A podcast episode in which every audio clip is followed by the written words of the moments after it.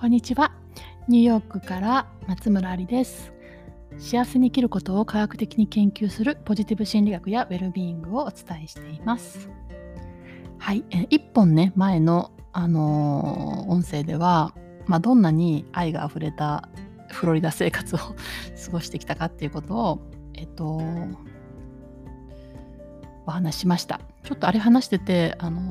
もうちょっとジェンおばさんになんか感謝したいなと思って、後で Facebook で連絡しようかなと思ったんですけど、いや本当に頑張って、ね、みんな頑張ってくれた。うんで、えっと、でね、戻ってきてからもね、そのね、なんか愛を感じてるのが続いてるんですけど、ただ戻ってくるとすごい現実に、あの引き引き戻されたんですよね。まずは、木曜日に行って、金、土、日、月って過ごして火曜日に戻ってきました。で水曜日から学校だったんですよ。そしたら息子が水曜日の朝行きたくないって言い出して、で、火曜日の夜には11時までゲームしてたのに、ピンピンしてるのになんか朝パパが起こしに行って、自分で起きれるから出て行ってって言ったのに出て行かないでなんか鼻を触ったりちょっかい出してなんかそれにきやそれが嫌だから僕はあのパパが言ったのに聞いてくれなかったから行かないって言い出してでバトルになっちゃったんですよねでもうそのフロリダの6日間はもう愛いっぱい受けて超自由で誰もお野菜食べなさいとか言わないしコーラダメとか言わないしもう自由すぎた。だと思うんですけど。そしてねあの今日から学校っていうのもなんか切り替えが効かなかったのかもしれないんですけど。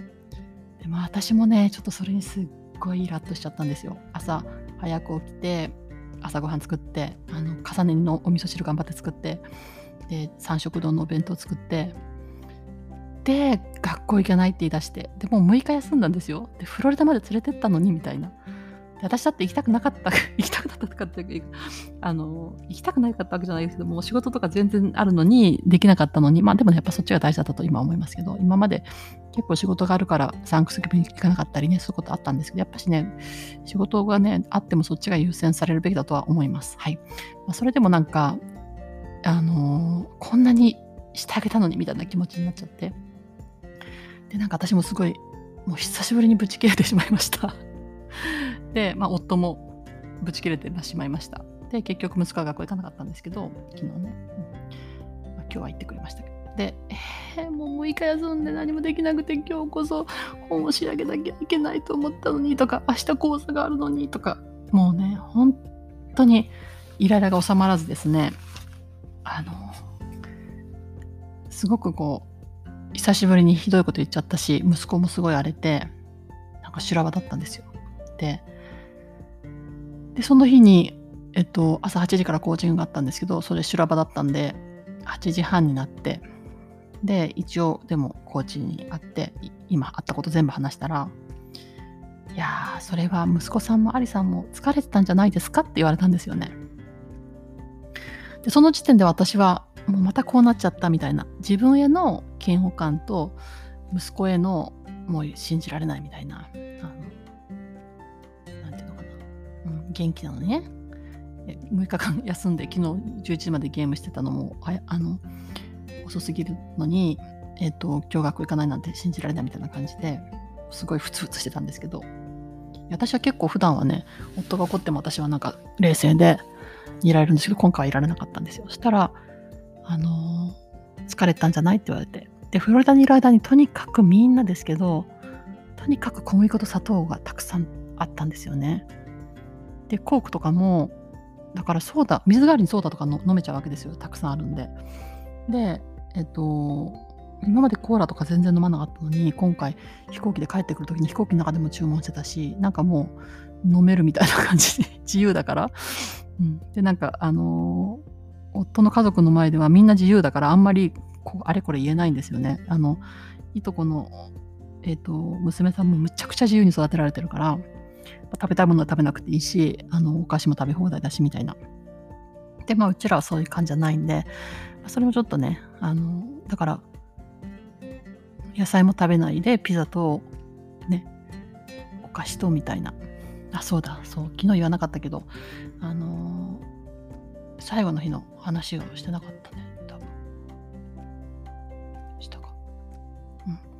とにかくもうねクロワッサンペストリークッキー カップケーキ ピザ そういう感じであの砂糖とかもう食べとにかくね私も本当にね疲れたんだなと思いました。うんで私が求める生活っていうのはそういう飽食な生活ではなくてもっとあの、えっと、シンプルで、まあ、体が軽い方がいいなって思ったんですけど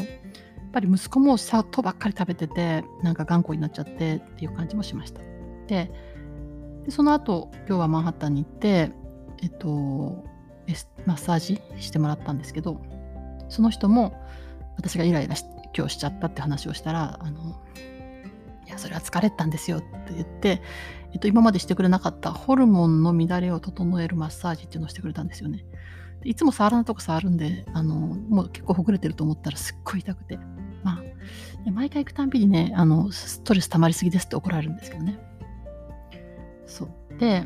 あのそう言われたんですよ。で私の今までのパターンって、まあ、結構学んで改善はしてきてたんですけど何かあるとやっぱり自分が耐えられないとか自分が我慢できないとか自分が頑張れないって思ってもっと頑張らなきゃとかもっとね我慢しなきゃとかもっと優しくしなきゃとかもっと何、うん、て言うのかな、まあ、自分が何かできない時に、まあ、それを自分の日だと思ってでもっと頑張るっていうパターンだったんですけどなんかねそうじゃないかなって思ってきたんですよね。うんなんか今えっ、ー、と今強みの講座しながら、えー、録画の講座を作り そしてオンラインファシリテーションの講座しながら絵本が今ね書く本が何冊も溜まっててで子育てもしてお弁当も作って。なんかもう十分やってるなってなんか気がしてきましたね今はね。でなんかできない今まではできないことをもっと努力して乗り越えるっていう風にやってきたけどなんかそうじゃなくてもいいのかなって思ってきました。でコーチのねコーチとも話してたんですけどなんかこれまでってすごくね修行してた感じです修行。うん、なんか私のスケジュール見てても何の修行っていうぐらいすごいスケジュールなんですけどあの、もうとにかく作っては作っては生み出して生み出して生み出して生み出してっていうね。なんかうんそれって違うんじゃないかなって。そしていつもイライラしてるっていうね。でそれが一番身近な、えーと、離れていかない人に向いてしまうんだと思うんですよ。なんかもっと自分が幸せになるっていうことを責任を持つ自分のご機嫌を自分で取るっていうことをしていきたい。でそれの解決策はもっと頑張ることもっと努力することもっとなんか学んで工夫することじゃなくてなんかもっと手放すこともっと休むこともっとなんだろう自分を許してあげることそしてもっと人を許してあげることなんじゃないかなって最近ちょっとねいろいろ考え方が変わってきていて、まあ、それをちょっとシェアしてみたいと思いました。皆様どうでしょうか？何かできない時にもっと頑張ろうって思いますか、え、それとももっとね何て言うんだろうな。自分に優しくしようって思ってあのなんかそっちの方に行かなきゃ私は今行かないとなんかあんまり改善しないような気がしています。で私は自分を責めてしまったけども責めないっていうことをやっぱ決めてそしてやっぱし周りにいる人たちがとにかく優しいなってあの思いましたね。で人格とやっぱり環境を分けてる。うん、だからやっぱ息子も言うこと聞かない時とか学校行きたくないって時はこう悪い子になってるっていうよりも多分疲れてるんですよね。いや本当に朝から晩まで泳いでたし、ね、砂糖と 小麦粉ばっか食べて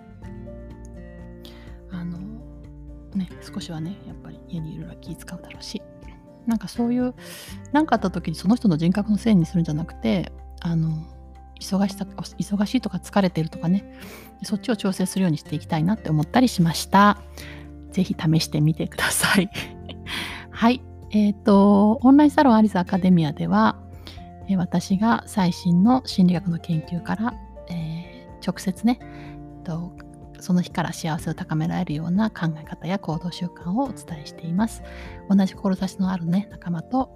そういうことをね、習慣化することができます。大体入って本当に一月とかで半分ぐらいの人がね、すごく幸せを感じられるっていうね、データが出てます。興味がある方は覗いてみてください。それでは、松村ありでした。良い一日をお過ごしください。